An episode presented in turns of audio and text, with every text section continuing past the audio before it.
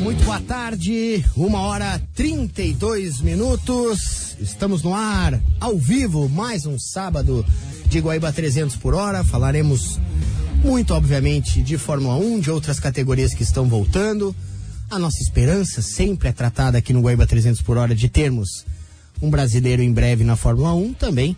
O que tem acontecido no circo da Fórmula 1, inclusive com notícias ruins para quem é aqui do Brasil e do continente americano como um todo, principalmente Canadá, México, Estados Unidos e Brasil. A gente vai falar muito sobre isso. Projetaremos ainda no outro final de semana o Grande Prêmio da Inglaterra. Teremos dois grandes prêmios da Inglaterra, não com o mesmo nome. Um é o 70 aniversário da Fórmula 1, o outro é o da Inglaterra mesmo. Mas a gente também vai falar sobre o que houve na Hungria semana passada. Fica o convite através do WhatsApp 51993887532, 51993887532 o nosso WhatsApp. Estamos também no arroba futebol Guaíba e claro com a live no Facebook. Na mesa de áudio a gente tem o Serginho Wagner, na produção nos ajudando, inclusive colocando a live pra gente, o Giovanni Gaforelli, na, na central técnica, o Davis Rodrigues. Sempre aqui comigo, convidado mais do que especial, meu amigo Bernardo Berch. Tudo bem, Bernardo? Gostou da, do Grande Prêmio da Hungria? Gostou das provas, já que não tem escolha, né? Das provas substitutas na Fórmula 1? Pois é, a gente vai debater bastante, eu acho. A gente tem um, uma comemoração especial, digamos assim, um tributo que a gente tem que fazer que na próxima, ao longo da próxima semana vão ser 20 anos da primeira vitória de Rubens Barrichello na Fórmula 1, aquele GP da Alemanha muito memorável, mais do que pela primeira vitória do Rubinho, é por aquele GP da Alemanha espetacular do ano 2000, que foi no dia 30 de julho. E nós vamos discutir um pouco das nossas lembranças, que talvez seja uma das lembranças mais fortes que a gente tem e nostálgicas, porque é quando a gente era guri, entre aspas, né, adolescente assistindo Fórmula 1, que é quando a gente mais lembra dessa época do esporte. Então vamos conversar bastante sobre isso e depois nós vamos debater as novas datas e provas que na verdade aquele calendário mínimo que a Fórmula 1 precisava ter já está definido. Esse nós já vamos ter um mínimo de corridas para atender os contratos de TV e definir um campeonato mundial de Fórmula 1. Infelizmente, algum, algumas praças não vão poder ter corrida, inclusive, inclusive o Brasil, mas eu acho que nunca foi realista esperar que tivesse essa prova esse ano no Brasil por tudo que está acontecendo com o coronavírus. O Canadá acabou pagando pato. O Canadá pagou porque não tem datas junto e fica a logística muito cara e muito complexa para fazer funcionar. Fora as quarentenas e coisas que envolver tudo isso, né? Vai mandar as pessoas para outro continente, quando elas voltarem para Europa, elas vão ter que ficar de quarentena. Então é uma complicação muito grande. Então, mas eu acho que vai ser mais legal falar sobre as novas provas que está previsto no calendário do que exatamente das provas que a gente perdeu. Que eu acho que a gente vai ganhar bastante. Eu acho que vai ser uma coisa diferente, que não era não seria o normal escolher esses lugares para Fórmula 1. Então vai ser bacana ter essas provas. Também temos outro convidado especial conosco, Flávio Bandeira. Tudo bem, Flávio? Ele está de, digamos, uh, participação remota, até para a gente aproveitar todos os nossos. É o nosso, ele é o nosso correspondente cuidados. estrangeiro na Zona Sul de Porto Alegre. Exato. Flávio Bandeira, seja bem-vindo mais uma vez ao Guaíba 300 por hora, tudo bem? Boa tarde, Michele. Boa tarde, Bernardo. Sim, né? O momento exige todo, todo resguardo possível. Estou me sentindo, de fato, correspondente estrangeiro. Né? Mas vamos lá, vamos né, comentar né, sobre uh, o último final de semana na Hungria. Foi bem legal. Até a gente comentou no, no nosso podcast uh, que foi uma corrida uh, além da expectativa do que a Hungria geralmente oferece. E eu confesso que eu estou uh, naquela ansiedade para falar sobre esses 20 anos da primeira vitória do Barrichello, que sim, para a gente que era né, uh, guri na época, uh, de fato foi uma, é uma lembrança muito legal assim, para o período que a gente vivia naquele momento. Né? Então eu vou estabelecer o cenário, que vai ter mais algum, mais algum detalhe técnico para a gente, ou posso estabelecer o cenário da nossa nosso primeiro bloco? Estabeleça. Começa tudo dia 29 de julho de, do ano 2000. É, aquele era um sábado, treino de classificação e no meio daquele treino, Rubens Barrichello tem uma falha no motor. estoura o motor da Ferrari. E no treino livre anterior, aquele treino de classificação, o Schumacher tinha batido, se eu não me engano, e estava com o carro reserva do Barrichello. Tinha sobrado um carro reserva, mas que era o quarto carro reserva, e aquele carro foi montado, preparado rapidamente, tiveram que colocar motor novo, tudo novo durante o treino de classificação. O Rubinho sai no fim, a pista estava muito ruim e ele consegue apenas o 18 oitavo tempo melhor do que o risco que ele tinha de não se classificar para a corrida, porque né, tinha os 107% do tempo e ele estava sem tempo naquele treino. E aí ele fez o 18º tempo do grid e seria o lugar que ele partiria da corrida de domingo, ou, ou seja, praticamente terra arrasada, ia correr para pontuar no dia seguinte, já que tinha lá na frente o Schumacher largando, as, as duas, duas McLaren, McLaren largando lá na frente, uhum. e talvez pudesse para correr para ser quarto, quinto. Mas vale lembrar que naquela época, além de Ferrari e McLaren, tudo bem tinha uma certa distância para os demais, mas a Jaguar estava muito bem nessa pista, largou lá na frente com o Johnny Herbert e o Ed Irvine. Tinha a Benetton do Giancarlo Fisichella andando muito bem na, naquela pista da Alemanha, que a gente precisa lembrar que era, eram duas longas retas emendadas por um setor do estádio, que é o que a gente ainda tem na pista moderna de Hockenheim, que é aquela parte com curva de verdade. O resto era retão e chicane, então era uma pista com extrema baixa pressão aerodinâmica.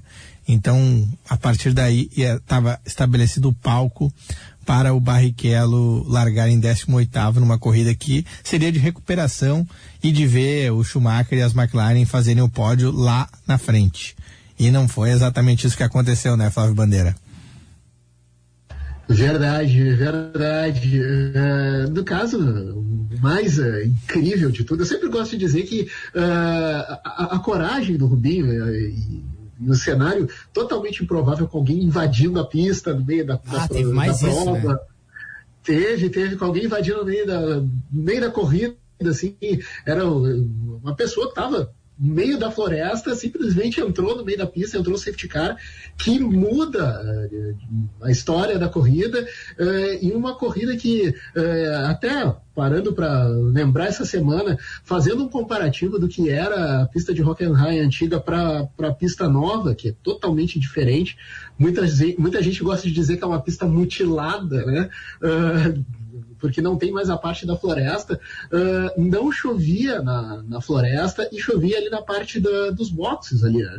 E foi isso foi decisivo, né, para que o para que o Barrichello uh, tivesse a coragem de se manter na pista, mesmo com pneus para a pista seca, tendo que passar pelo molhado. Uh, eu sempre gosto de dizer que ele peitou a equipe na, na, na, na ocasião. Uh, ele foi perguntado e ele disse: Não, deixa comigo que eu vou, uh, vou levar esse carro e, enfim, né? Uh, eu achei sensacional assim na época, porque também tinha mais um detalhe, e isso também vale lembrar. Essa primeira vitória do Barrichello, ela bateu na trave algumas, várias vezes, né? E ah, sobre essa frustração que... nós vamos falar bastante. Não, é verdade. Eu vou tentar ser o mais breve possível. Não, começou. Eu, porque... É, eu, me lembro daquele segundo lugar, que até foi o nosso ouvinte Eduardo lembrou essa semana, aquele segundo lugar em Mônaco ainda. Uh, era com a Stewart, né? Isso, em 97. Isso, 97 que ele foi segundo Isso. lugar, claro que por muitas circunstâncias. Todo ano de. Toda a jornada de 97, depois todo ano de 99 ficou batendo na trave. Aquele carro era bom para ganhar corrida e sempre acontecia alguma coisa, aquela Stuart de 99, e não dava para chegar em primeiro no final. E aquilo é, lá foram várias ameaças, né, Flávio? Exato, e eu tenho uma memória do Grande Prêmio da França, que o de 99, que a vitória foi do Johnny Herbert, né? Não, não, França corrida... 99 foi o Heinz Harald Frentzen de Jordan que ganhou. Isso, foi 98 então. Não, não, o, o Johnny Herbert ganhou em Nürburgring, com o Rubinho em terceiro. Que foi aquela eu, prova eu... maluca que o Ralf Schumacher estava liderando, furou pneu. É, são duas provas doidas, mas essa de Nürburgring foi mais doida ainda. E era pro Rubinho ter ganho porque ele sofreu uma penalização de tempo por ter desviado do uma para não bater num outro carro. E tomou uma penalização. E aí chegou em terceiro. Se ele não toma aquela penalização, ele tinha ganho com distância pro Johnny Herbert. Exato, e ali, pelo menos para mim, já tinha ficado a sensação de que a vitória, acho que uh, já tinha batido na trave, assim, ó, o suficiente. O próprio Vinte Eduardo lembrou de, de Mônaco, segundo lugar em Mônaco, porque naquela corrida de Mônaco teve um momento que o Schumacher dá uma escapada uh, ali na, na, na, entrada da Sandevaux que deu aquele susto, assim, pô, será que vai? Mas não aconteceu ali. É. E aí, todo todo o enredo de, de Hockenheim 2000. Uh, vale lembrar também que era a 11 primeira corrida da temporada, né? Então já tinha expectativa de, né? Já era uma dominação da Ferrari, né, Flávio? No ano. Exatamente. Exato. e aí, Bom. e aquela vitória não vinha nunca, não vinha nunca, e foi vendo uma circunstância totalmente né, uh, aleatória, entre aspas, pode-se dizer assim, uh, surpreendente, porque uh, com o abandono do Schumacher, na, na, tão logo ali na, na, batida com o Fisichella na, primeira curva, o que se espera, o que se esperava é que a, a McLaren fosse abrir vantagem com o Hackney e o Coulter, e o Rubinho vindo muito atrás, buscando as posições, mas não a ponto de superar né, os carros da McLaren. E aí foi uh, até o que, o que falei antes, a questão da, da coragem dele de ter uh, né, uh, encarado aquelas voltas com pneu para pista seca em uma parte do circuito com, com piso molhado, e aí o resto foi só, só história. Né? É, até vou, vamos pedir para os ouvintes mandarem as impressões deles sobre aquela prova. Já, Já vou provocá-los, mas eu queria contextualizar depois tem alguns fatos curiosos sobre isso. Um deles, Bernardo, antes de ti, é de que o Rubinho ele havia um recorde, não vou dizer negativo, mas um recorde não muito orgulhoso, de que ele foi o cara que mais demorou, mais precisou largar em grandes prêmios para poder vencer pela primeira vez. 124 GPs ele precisou para poder finalmente ir para o, o, o ponto mais alto do pódio. Claro, o recorde dele foi batido pelo Mark Webber, que levou 130 GPs para sua primeira vitória. Pois é. Vou, só para ter um contexto daquele ano, primeiro teve a grande expectativa, ah, o Rubinho vai estrear na Ferrari, como é que vai ser o duelo com o Schumacher. E aí começa aquele ano, e se eu não me engano, não, não sei se foram seguidas, mas na arrancada do campeonato, não sei se foi desde a primeira prova, mas na arrancada do campeonato, o Schumacher ganha cinco corridas em sete provas. Mais ou menos isso que acontece. E numa delas, especialmente foi especialmente cruel e foi onde eu meio que larguei de mão, eu na época, meio que, ah, não vai rolar. Já bateu muito na trave, não vai acontecer, tem algo muito errado e não vai dar certo. Que foi o GP da Inglaterra, que tava com chuva, e naquela chuvarada o Rubinho assumiu a liderança e começou a abrir para as McLaren. E parecia que era a prova para ganhar, a primeira que ele ia ganhar. E aí dá o problema hidráulico, ele roda na pista, vai pro box né, com a canaleta de combustível aberta, já indicando que tinha um problema no carro. E aí abandona, e ali ficou aquela frustração enorme. E o Schumacher cada vez mais líder do campeonato. Só que começa a acontecer uma coisa, não é a partir de qual corrida, mas o Schumacher abandona, juntando a Alemanha, o Schumacher abandona três seguidas com aquela largada no GP da Alemanha. Ele tocou no Fisichella, se não me engano. É, ele, ele fecha o Fisichella, o Fisichella não tem como desviar e bate na traseira dele. E aí seria, era a terceira corrida zerada do Schumacher e com isso as duas McLaren assumiram a liderança, assumiriam a liderança do campeonato e o Rubinho tinha uma chance de encostar, né, com aquele resultado da Alemanha. E aí sim embolar um campeonato que parecia destinado ao Schumacher ganhar fácil. No fim, ele não ganhou fácil por causa dessa sequência ruim de resultados zerados, de acidentes ou abandonos. Mas daí vem esse GP da Alemanha, vai largar em 18 se não deu certo até agora, vai dar certo como? E o Barrichello escolhe uma estratégia, se o pessoal não vai lembrar ou se lembra, naquela época tu tinha que definir o combustível que tu ia largar Tipo, no treino de classificação. A quantidade dele, né? E aí tu largava com aquele, com aquele, peso. E aí o Barrichello largou com uma estratégia de carro leve para vir ultrapassando a galera. E já era décimo na primeira volta, né, ele ganha Ele ganha nove posições na primeira volta, já aparece em nono lugar na abertura da segunda volta, e rapidamente ele está entre os seis primeiros. Antes do primeiro pit stop, ele já era quinto, quando ele para um pouco mais cedo que os outros ele faz aquele pit stop e aí o que coloca ele de vez na corrida é que após esse pit stop invade a pista um funcionário da, se eu não me engano, é um funcionário da, da Mercedes que estava fez tipo uma greve, um protesto, com uma mensagem de protesto pelas demissões de uma fábrica, e ele invade a pista e começa a caminhar na lateral da pista, e por conta disso precisam acionar o safety car e embola o pelotão para o cara não ter risco de ser atropelado. E isso coloca o Rubinho na, na, corrida, porque daí tira a desvantagem que ele tinha criado por parar antes dos outros. Ele consegue parar com todo mundo e volta junto do pelotão para continuar essa segunda metade, ou esse, os próximos dois terços da prova. E logo depois ainda, quando tem a relarga, um pouco depois da relargada, o Rubinho ganha mais umas posições e o Pedro Paulo Diniz e o Jean Alesi batem uma batida violenta na, na no, no, segundo setor ali de alta velocidade de Hockenheim. E fica pedaço de carro espalhado para tudo que é lado. E daí tem mais um safety car. E com isso o Rubinho já fica logo atrás das duas McLaren. O Rubinho em terceiro e as duas McLaren na frente. Mas ainda tem um pit stop a ser feito e recomeça a corrida, o Rubinho começa a cair, o ritmo dele não é tão bom quanto o, da o, o ritmo das McLaren. E o Hackney começa a abrir, o Coulter começa a abrir e parece que o pódio vai ser esse, uma baita corrida de recuperação, de 18º para terceiro, lamba os beiços e vamos embora para casa. E aí começa a chover. E é um temporal na parte do, do estádio. A parte do estádio ali onde tem o misto de Hockenheim é chuva pra valer. Tanto que era 45 voltas. Não né? é a garoa, não é a garoazinha que teve agora na Hungria. Era uma volta eles... pela Alemanha praticamente. É, e, e, não era aquela garoazinha que teve na Hungria agora. Era chuva, chuva, pista Sim. com poça d'água.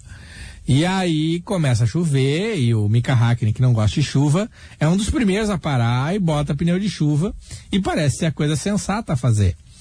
E o Coulter continua na pista mais um pouco, e o Rubinho vai segue na pista. E segue na pista. Ele está perdendo tempo, vai perder, vai perder o pódio, porque vai ficar muito lento na parte de chuva.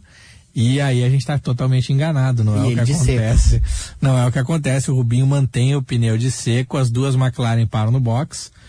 O Hackney no começo tira uns dois segundos por volta. Depois não chega mais. Mas né? depois ele para de tirar essa desvantagem.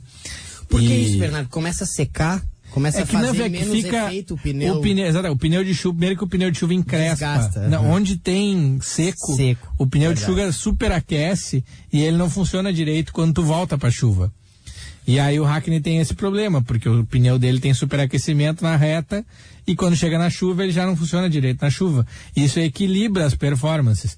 Enquanto isso o Rubinho na chuva tem que se virar e dá para ver o carro nervoso, o carro querendo sair para tudo que é lugar, podendo aquaplanar a qualquer momento. O Ricardo Zonta, o outro brasileiro, tenta continuar que nem o Rubinho e assumiria o terceiro lugar quando ele se perde e bate porque ele estava de pneu seco, exatamente no, no setor esquema, molhado. É, eu lembro disso. O Zonta tenta fazer isso e perde o controle do carro e bate, aquaplana e sai ia ser, pombo sem asa. Quer dizer, foi histórico, ia ser Podia uma ter uma dobradinha brasileira com o Ricardo. Mas não era para ser e não foi.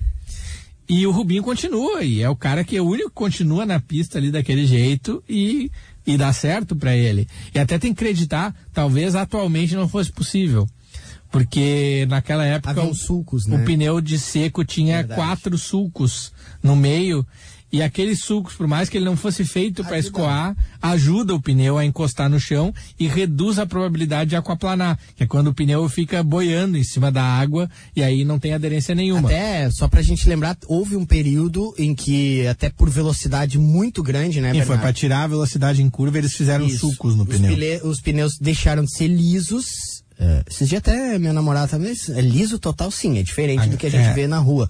Ele é liso total, mas houve um período nos anos 2000 que ele tinha esses quatro sulcos, só pra é, gente fazer os parênteses que o Bernardo explicou tecnicamente. E esses sulcos ajudaram o carro a não aquaplanar tão fácil. Talvez hoje em dia ele perdesse mais tempo e não fosse a estratégia correta a ser feita, mas naquela aquele dia foi.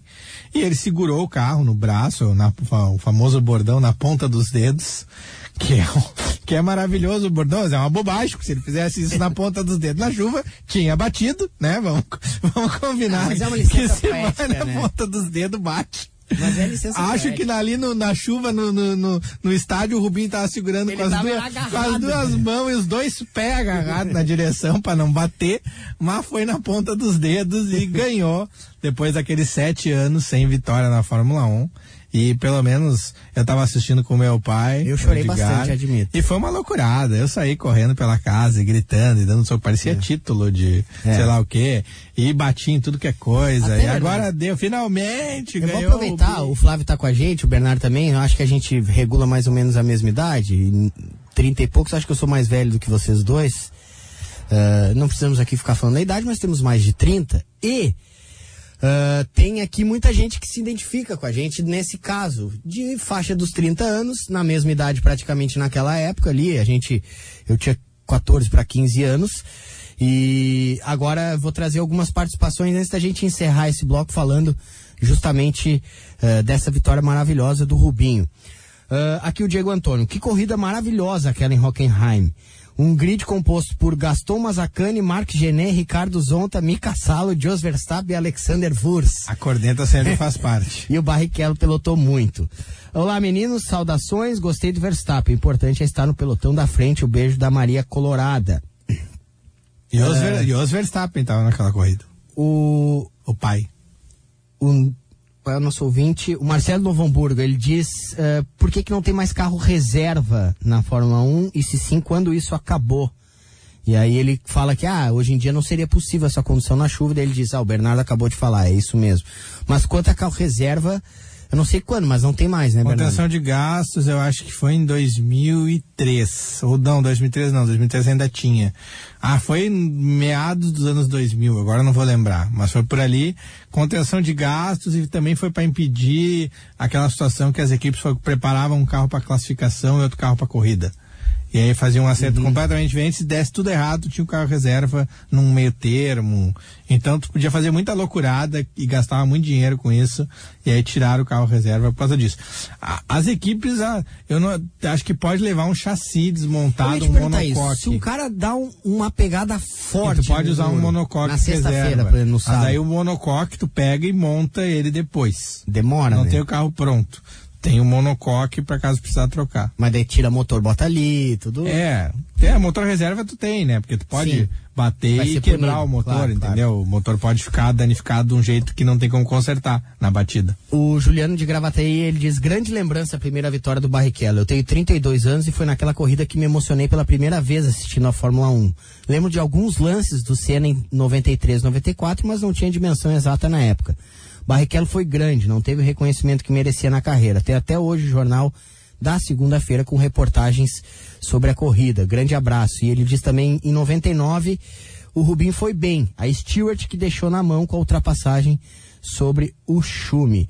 Último ano de sulcos no pneu foi 2008. E tem mais uma participação aqui. Não gostava de Fórmula 1, mas estou acompanhando o programa todo sábado e já estou começando a gostar. Um abraço do Daniel Menezes. Grande Daniel.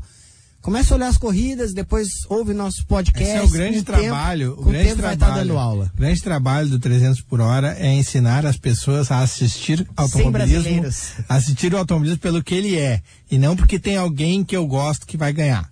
É, é melhor quando acontece, mas é bom a gente acompanhar o Senão espetáculo a gente não teria é. chorado em 2000 quando o Rubinho ganhou uh, aquele grande prêmio da Alemanha. Alguma coisa a acrescentar, Flávio, sobre essa, esse dia histórico e chuvoso na Alemanha? Ah, sim, até assim como os ouvintes, ao longo da semana também conversei com muita gente em Twitter, Facebook, que também tem essas mesmas lembranças desse dia que foi espetacular, assim. Até essa semana passada, o o Galvão Bueno fez 70 anos e na parte das lembranças da Fórmula 1 foi muito legal que lembraram as vitórias de Piquet, de Senna, enfim, mas a principal lembrança foi essa primeira vitória do Barrichello. Outro jornalista também, o Flávio Gomes, que diz que uh, ele co cobriu anos Fórmula 1 e diz a, a atuação mais espetacular que ele viu num autódromo foi essa primeira vitória do Rubinho na, na, na Alemanha. E também, assim como todo mundo, para quem puder assistir, quem ainda não assistiu, uh, no YouTube tem lá a corrida completa, enfim, uh, que uh, na última volta, quando o Rubinho entra no estádio e o Galvão fala, nós vamos tocar o tema da vitória que há sete anos não tocávamos e tal. Ali também, ali, quando ele falou isso, eu chorava que nem uma é, criança. É, foi assim. demais. É. E não foi uma vitória. Chorava que nem uma criança porque tu era uma criança, Flávio. Também, também. E pra deixar claro, né? Não foi uma vitória qualquer. Não foi uma vitória qualquer. É, Até a gente, vamos dizer, o, o ouvinte falou e eu falei que o pneu daquela época com o suco ajudou, que talvez não fosse possível atualmente. Só que todo mundo que tentou fazer o que o Rubinho fez, não conseguiu. Exato. Ou rodou, ou desistiu, foi pro boxe e botou o pneu molhado. Então tem que. ah, quem fez funcionar, quem fez a mágica ali de pneu seco no molhado foi o Rubinho. Então precisa muito destacar isso. Não é porque ah, o pneu com suco ajudou e os outros é que não pensaram em fazer essa estratégia. Muita gente pensou, o próprio David Coulter tentou e desistiu, e o Rubinho foi até o final e ganhou. Daquele jeito, equilibrando o carro no molhado com pneu de seco. É muito E- legal, né? E até quero. Tem vídeo de tudo que é jeito, o vídeo dessa corrida. É muito legal a narração em português, original do Galvão Bueno, mas é muito legal, se vocês conseguirem achar. Agora não faz tempo que eu vi a narração em italiano dos tifosi Sim. é uma loucurada. Os caras, os caras torcedor- enlouquecem totalmente. O torcedor na ferrarista na Alemanha enlouqueceu, porque todos gostavam do Rubinho. Então peguem a narração em italiano. A gente vai ter que continuar com esse assunto, não vai ter jeito, viu, Flávio? A gente vai ter que continuar. com- Infelizmente. É, a gente vai ter que continuar com esse assunto depois do Guaíba Notícias, porque o pessoal tá vindo junto e todo mundo, acho que a grande geração que gosta de Fórmula 1 regula mais ou menos com a nossa idade, óbvio, tem muito, tem gente muito mais velha que viu muito mais coisa, inclusive entre aspas, bem acostumados, né? É porque viram simplesmente Aquela trinca. é, simplesmente oito títulos brasileiros, mas, ah, de qualquer maneira, eu vi os anos 90 com o Rubinho, depois vi os anos 2000. Quer dizer, o Rubinho, quando começou a vencer as 11, vieram depois dos anos 2000 mesmo uh, para o Felipe Massa. Mas eu vou trazer algumas participações antes da gente ir para o Guaíba Notícias. Nenhum piloto ruim fica tanto tempo numa categoria desse tamanho. Rubinho sofreu porque queríamos um Senna. Abraço, Daniel Jagger de Viamão. Boa tarde, amigos da Velocidade. Estou impressionado com a performance do Sérgio Pérez nos últimos grandes prêmios Roberto Peli. A gente vai falar disso depois do Guaíba Notícias. Outra lembrança, os mecânicos da Jaguar, uh, na mureta na hora da bandeirada, claro, eles gostavam. Eles gostavam muito do Rubinho que havia pilotado com eles. A simplicidade do Rubinho ao lado do Schumacher fez dele inesquecível membro da história dos brasileiros da Fórmula 1. Grande abraço, Marcelo Caldana de Porto Alegre. Tem muitos recados chegando. A gente vai pro Guaíba Notícias com o Ricardo Ponte. Depois a gente volta para falar da Fórmula 1 atual. Mas vamos dar esse, esse plus pro nosso amigo do 300 por hora. Vamos falar ainda um pouco de Rubinho.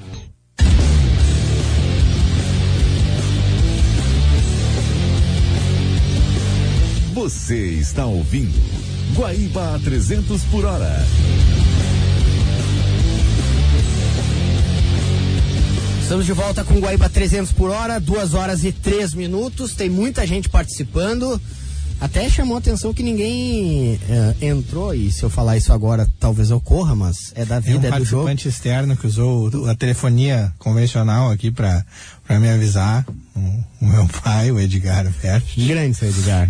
Ele fez questão de que eu lembrasse que o Rubinho já era conhecido por ser um grande piloto de chuva. Sim. Então ele teve várias boas performances. Até então a principal delas, além de Mônaco 97, tinha sido no GP de Donington Park em 93, a temporada de estreia do Ele deu Rubinho um show naquela lá. que o Senna faz aquela volta fantástica de quinto para primeiro e o Rubinho que tinha largado em décimo quarto aparece em quarto no fim da primeira volta e ele estava destinado a um terceiro lugar no pódio quando o carro teve um problema no sistema de alimentação e a três voltas do fim, se eu não me engano, ele ficou fora da corrida porque faltou gasolina. Não é que, não é que faltou, mas o pescador da, da, da Jordan dele não conseguia mais pegar gasolina e ele ficou fora. Foi só falar, né? é, que milagre não ter muitos ouvintes mandando. Aliás, não tem nenhum ouvinte mandando eh, piadinhas ou até mesmo descontentamento com o Rubinho. A gente entende, cada um assiste o esporte à sua maneira, gosta de quem quiser gostar, mas não tem nada disso. No entanto, quando vocês falavam, no- o Bernardo falava da questão da chuva, o nosso produtor Giovanni Gaforelli deu um pulo. Não, o Rubinho não era bom na chuva. Não, o, Chuvinho- o Rubinho era ótimo na chuva. O Rubinho era ótimo. Um dos melhores da sua Fórmula geração. 1 também. Era ótimo em Fórmula 1. Não foi campeão, é bem verdade. Foi vice-campeão. Mais de uma vez, inclusive. Eu só acho que aquele ano da Brown, né, Bernardo? Hoje não é dia de falar do Rubinho, mas sim da primeira vitória do É, Rubinho. nós vamos fazer uma, uma mas aquele biografia ano da Brown foi detalhada. uma, uma pena, né? Porque Talvez a maior várias, de todas. Tem várias questões aqui, né? várias, várias complexidades daquela temporada da Brown GP em 2009. Mas só para recomendar, se vocês quiserem ver uma, além dessa, né? Mas essa é emblemática, mas uma outra performance espetacular do, do Rubens Barrichello na chuva é o GP da Inglaterra de 2008 com a Honda, que era aquela Honda horrorosa que não ia a lugar nenhum. E ele, ele faz uma estratégia perfeita na chuva, anda muito na chuva e chega em segundo lugar atrás do Lewis Hamilton. Então, quer, querem ver uma outra grande performance do Barrichello na chuva, é o GP da Inglaterra de 2008. Fez segundo lugar com a Honda de outro planeta, só que no caso o outro planeta era Plutão. era um carro horroroso. O- Fica a recomendação. Foi exatamente o, o recado do Juliano Rodrigues. Tu Eu- estava eu leio falando sobre isso, tu tava falando sobre isso, ele disse, Rubinho conseguiu fazer poder. pódio de Honda em 2008 eh, por conta do talento dele na chuva. Eh, então, a gente tem... E né, para não dizerem que o. Barrichello só andava bem na chuva, então assistam o Grande Prêmio da Inglaterra de 2003, que o Barrichello ele passa todos os seis primeiros colocados da corrida duas vezes no seco, porque ele tem um problema de estratégia por causa de um safety car que na verdade atrapalha ele, que é quando o, pa- o padre Cornelius Roran que atrapalhou o nosso maratonista lá na, na Grécia. Ele também entrou, invadiu essa na pista em 2003. E aí o Rubinho passa duas vezes os seis primeiros colocados para ganhar a corrida do GP da Inglaterra de 2003. Um banho, se eu não me engano, o Schumacher chegou em sexto nessa prova, para mostrar que a Ferrari não estava lá tão bem assim naquela corrida. O Brasil passa tem- o Montoya e o Raikkonen para ganhar. tem cento, eh, 101 vitórias na Fórmula 1 e aquela foi de número 80, a vitória do Rubinho. Depois foram... Depois É, a gente foi mal 21, acostumado né? porque a gente teve o Emerson, começou a ganhar o Emerson. Aí quando o Emerson ia parar, o Nelson Piquet começa a ganhar. O Nelson até estreia antes, o Nelson estreia em 78, demora um pouquinho para engrenar, até o pessoal fala que o Rubinho demorou para ganhar.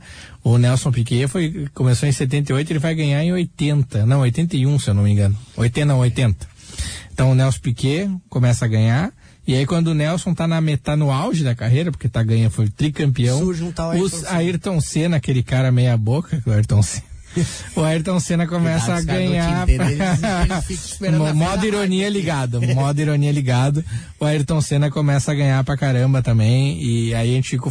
Foi, um atrás do outro, né? Não parou, um na sequência do outro, sempre com bons Mas resultados. Rubinho e o Rubinho parecia engatado pra continuar essa Mas, sequência. Bernardo, eles não foram campeões, mas cada É. um ganhou 11 Não, mas que corridas. demorou sete anos pro Rubinho ganhar, então o pessoal ficou ávido Sim, por aquela vitória é, que não vinha. Cada um ganhou 11, não é pouco isso, mas Então- claro, a gente entende que quando a gente tá acostumado com campeões, somente vitórias, hoje em dia É, agora faz desde 2009, eu- eu fazem não tenho 11 anos dúvidas, que nós não exemplo, temos. que os finlandeses eh, têm um- uma certa frustração com Bottas, por exemplo.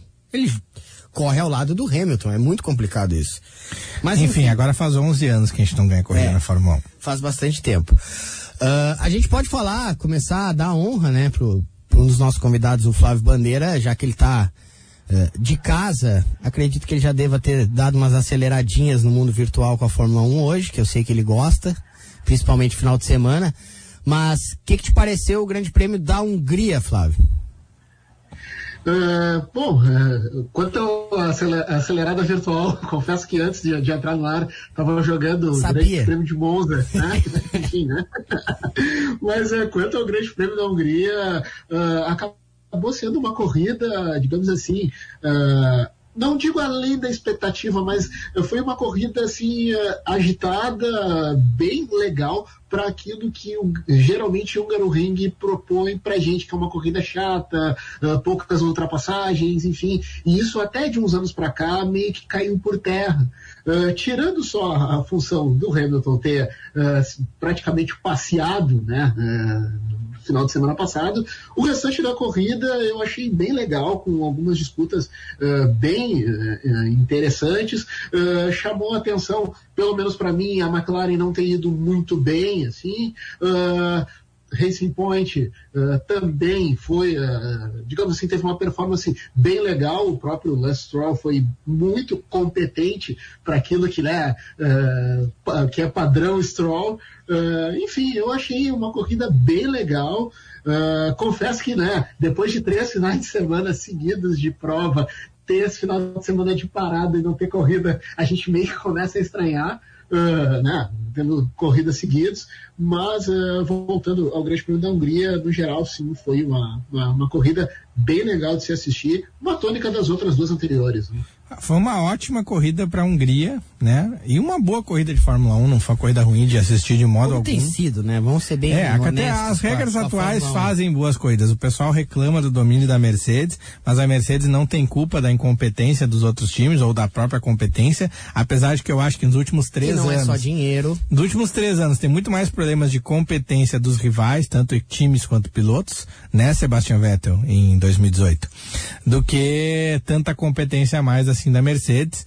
Uh, mas a corrida foi boa, uh, o Bottas largou mais para trás, o que não deixou ele brigar com o Hamilton desde o começo, e o Verstappen fez uma baita corrida para segurar o Bottas com um carro inferior, um carro que foi sétimo lugar no treino de classificação, e ali na corrida ele conseguiu segurar em segundo lugar depois de uma baita largada.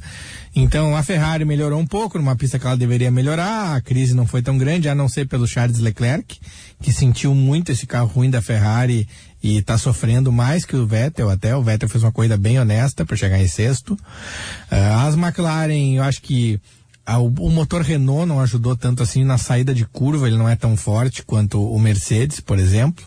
Então, várias peculiaridades da própria Hungria desenharam esse cenário e a Racing Point não fez o pódio ainda, que eu acho que ela por desempenho merece, porque tem um grande problema que é o Max Verstappen. Esse é que está atrapalhando os planos da Racing Point fazer o pódio.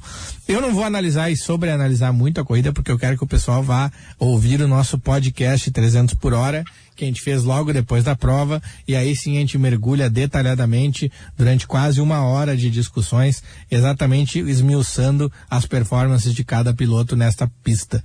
Então, pessoal que agora nós vamos mudar um pouco esse formato e vamos fazer uma breve análise depois da corrida no na rádio, mas a análise detalhada é lá no podcast no podcast 300 por hora, vocês acham no Spotify ou no Anchor FM. Então, ou, ou, ouvam, entre aspas, lá a nossa análise detalhada, porque tem bastante coisa para falar ainda. Eu queria tirar da pauta a Stock Car, que está começando, vai fazer sua primeira corrida esse final de semana em Goiânia, com várias restrições, exatamente para evitar a contaminação. Cruz, não deu, né? E eu tô com muita expectativa desses novos carros da Stock Car, que é um, um padrão menos DTM e mais WTCC, que é o carro de verdade, com motores. A DTM, que é o carro até ano passado, é aquela gaiola de corrida. É uma casquinha que engana. Com motor, com chassi. Esse carro é um carro de verdade preparado para corrida, com um motor especial, tudo especial, mas é legal que tem motor de duas fábricas diferentes, Chevrolet e Toyota. A Toyota aceitou o desafio e, e fez um motor V8 da, com as regras da categoria para disputar de igual para igual com a Chevrolet. Então eu estou bem, bem curioso como é que vai ser essa prova. Uh, tá tendo os treinos livres, depois vai ter classificação.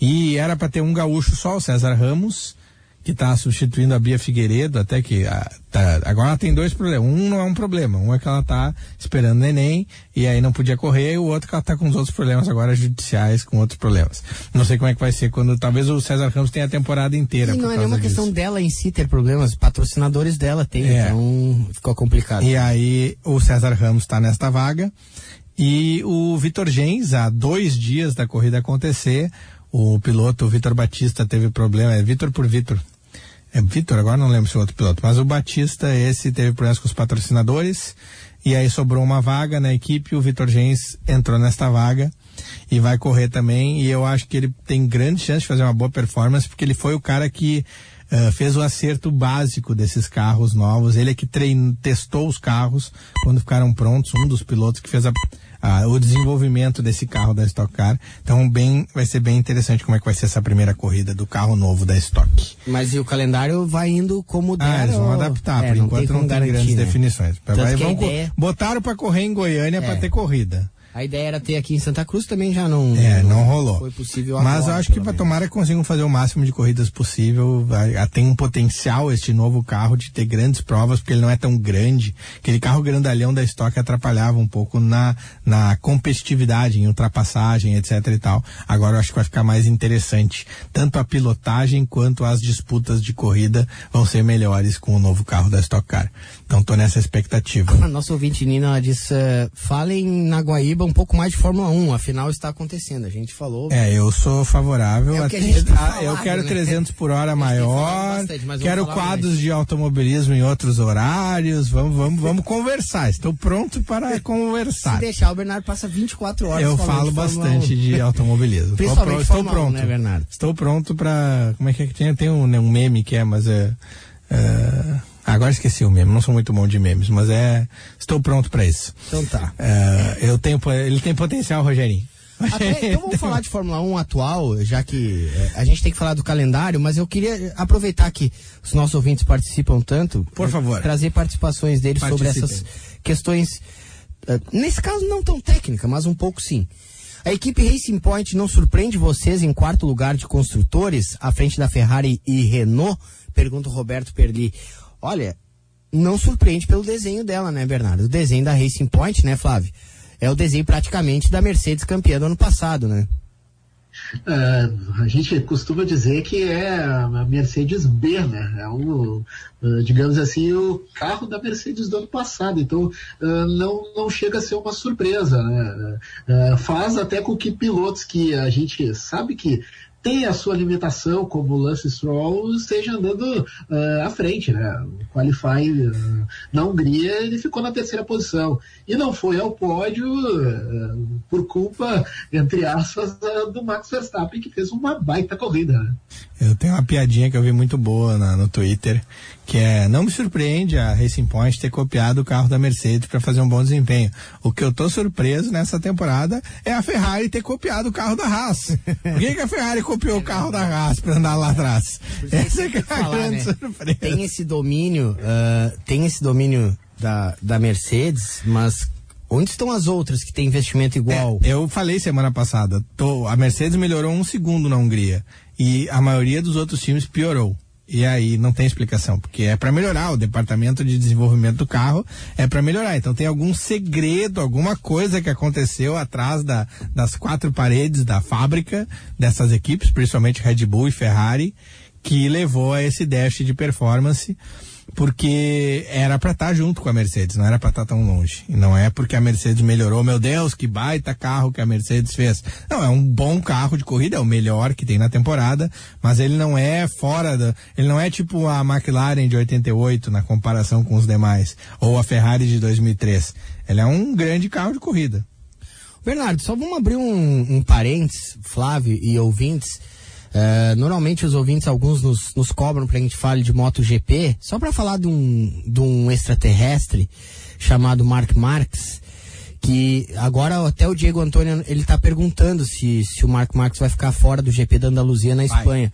Só que, cara, ele se arrebentou na semana passada e ele chegou com uma faixinha preta no cotovelo. Não, aí que tá, ele quebrou o húmero. É Eu um quebrei monstro. o húmero caindo de bicicleta. Esse cara é um Eu monstro. tive o mesmo tipo de fratura, a fratura completa do húmero. E eu demorei oito meses pra me recuperar. O cara já tava Fisioterapia com autódromo. tudo. E eu botei pino, fiz tudo, eh, mais ou menos, cara, eu era criança. O Mark Marques quebrou o húmero e duas semanas depois estava tentando andar de moto de novo. em- e olha, ele no treino de no treino livre ele foi o 18 oitavo de 20, se eu não me engano. Mas ele ficou 1.2 segundos atrás do melhor Não, tempo. ele tentou, né? Claro. Mas ó, tomou só 1.2 segundos com o braço tá quebrado. Com um braço só, digamos assim, ou um braço e meio. Eu gosto, eu gosto de. de Mas daí ele, ele decidiu que não tinha como, ele decidiu que não tinha como e não vai Tá andar. certo. Eu, eu gosto que o Bernardo define ele como uma outra categoria, né? Os caras correm de moto e ele corre com uma outra coisa, né, Bernardo? só que ele é um ET do mal, né? Tem o CT do bem, que é tipo o Scott Dixon, que é um alienígena bonzinho.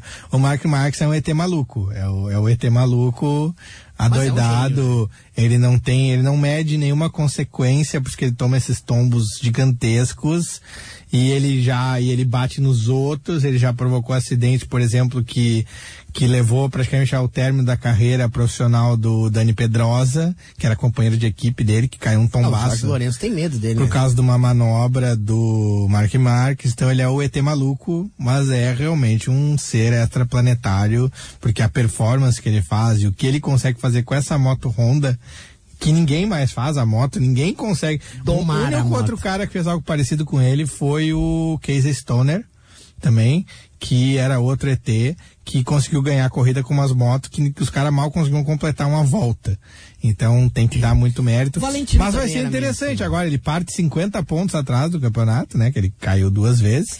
Vai aí- ser interessante ver como é que se ele, se ele ganhar, acho que o resto do pessoal muda de categoria, por favor, né? Porque daí não dá pra competir, assim. Isso aí é aquela coisa que quando a gente é mais criança, assim, ou no meu caso, que era bem gordinho quando criança, ia bater corrida com os outros, obviamente quer perder. Ah, larga na frente. Larga na Deixa frente. largar na frente. É o que o Mark Marques vai fazer. Ele vai, Ou- quê? Vou, vou, meu braço tá dolorido. Eu não vou correr essa. Vou, Ah, vai ou ser tipo aquela- descarte de pontos, Quando entendeu? vai jogar bola, o time tem um a menos, ah, então fica, vai ficar sem goleiro o outro time. É, Ou só pode fazer gol dentro da É, área. estão ajeitando. As regrinhas, O assim. Marques tá deixando os outros correrem pra depois ele vencer o campeonato como Tá, sempre. eu quero falar das pistas novas É da Fórmula que 1, eu Gutierrez. queria falar também. Primeiro vamos Novas velhas.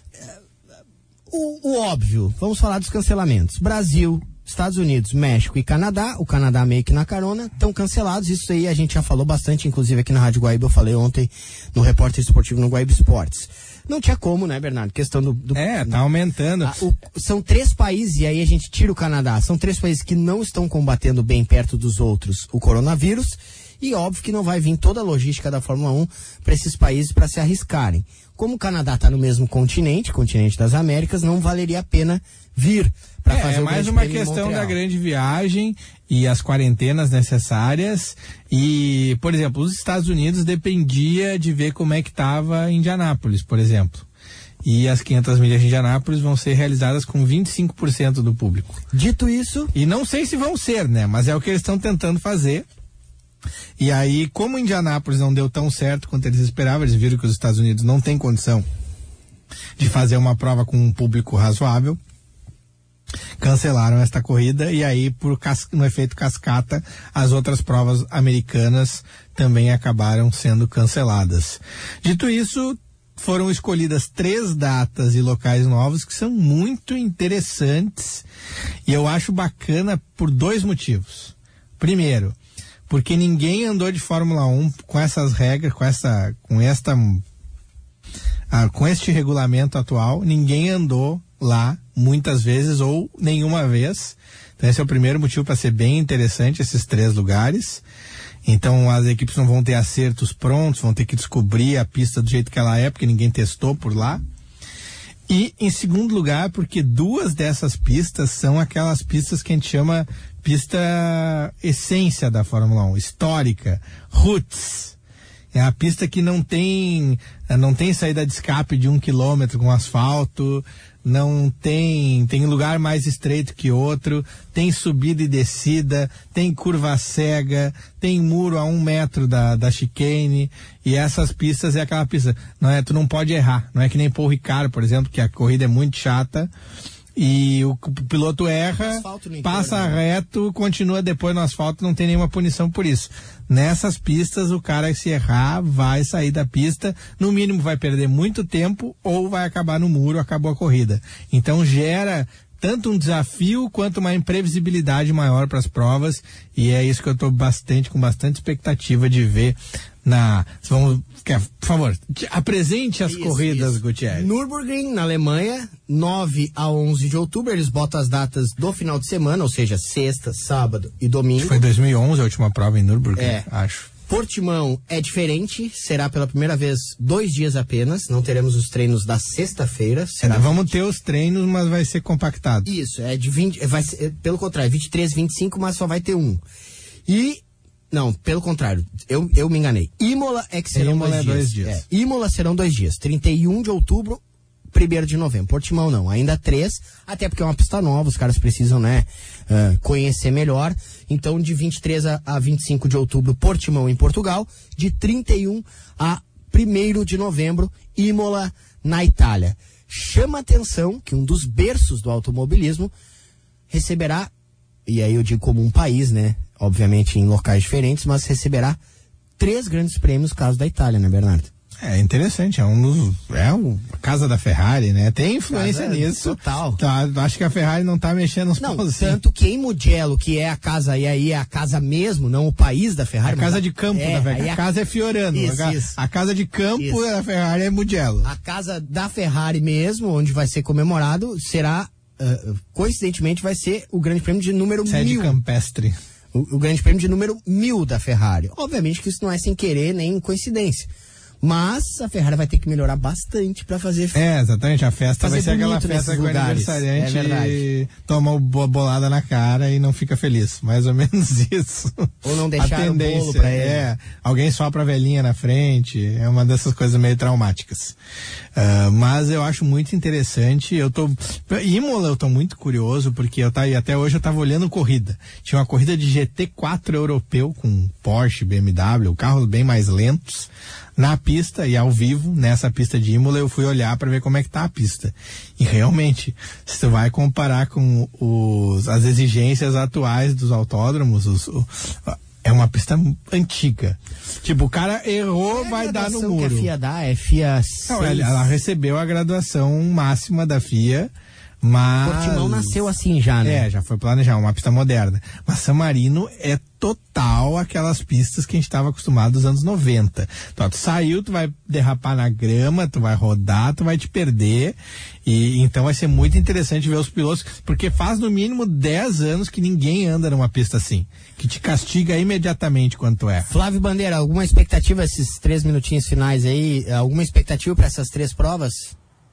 Ah, sim, uma expectativa muito parecida até com o que o Bernardo falou, ah, principalmente em Imola, depois de muito tempo, né, o retorno, né, que é uma pista que não, ela não permite erro, se tu ah, passar do ponto, tu sabe que vai, ou vai parar no muro, ou vai parar na, na- na areia, na brita, seja lá o que for, e as demais, eu confesso que a minha maior curiosidade é Portimão, pela questão novidade, enfim, é, é, é a pista inédita, né, da- dessas que entram nessa, nessa leva de corridas que vai possivelmente encaminhar um fechamento de temporada. né.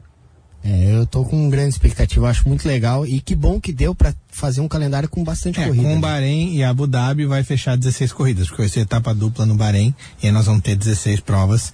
Eu só queria dizer uma curiosidade, que a última vez que a gente teve GP de Portugal foi em 96. Em Estoril. E aí a peculiaridade é que a, a atual Racing Point era Jordan, a Renault era Benetton, a Mercedes era Tyrrell.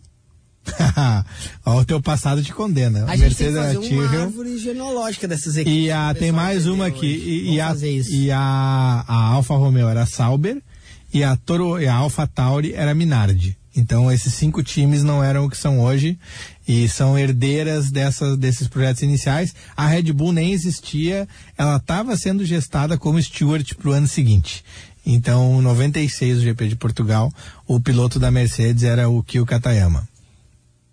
Da Mercedes. tá, tá Tyrrell. Mas que viria a ser Mercedes, o piloto da, uma da, da dessa. então Mercedes era o Kyo Katayama. Só para o pessoal pensar, dormir com isso. Bom, gente, a gente vai ficando por aqui nesse sábado de Guaíba 300 por hora. Flávio Bandeira, mais uma vez, muito obrigado. Eu que agradeço mais uma vez o convite dos amigos. Um abraço para os Eduardos que estão na escuta e a corneta tá forte por É, conta de você. uma hora eles vão poder falar no ar daí.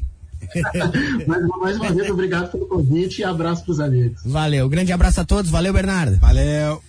Bom, a gente vai ficando por aqui. Na sequência vem o Bruno Ravazoli com o Guaíba Futebol Clube. E claro, eh, eu ainda retorno amanhã, porque tem Futebol Guaíba para Grêmio e Ipiranga. Um grande abraço a todos, ótimo final de semana. Tchau.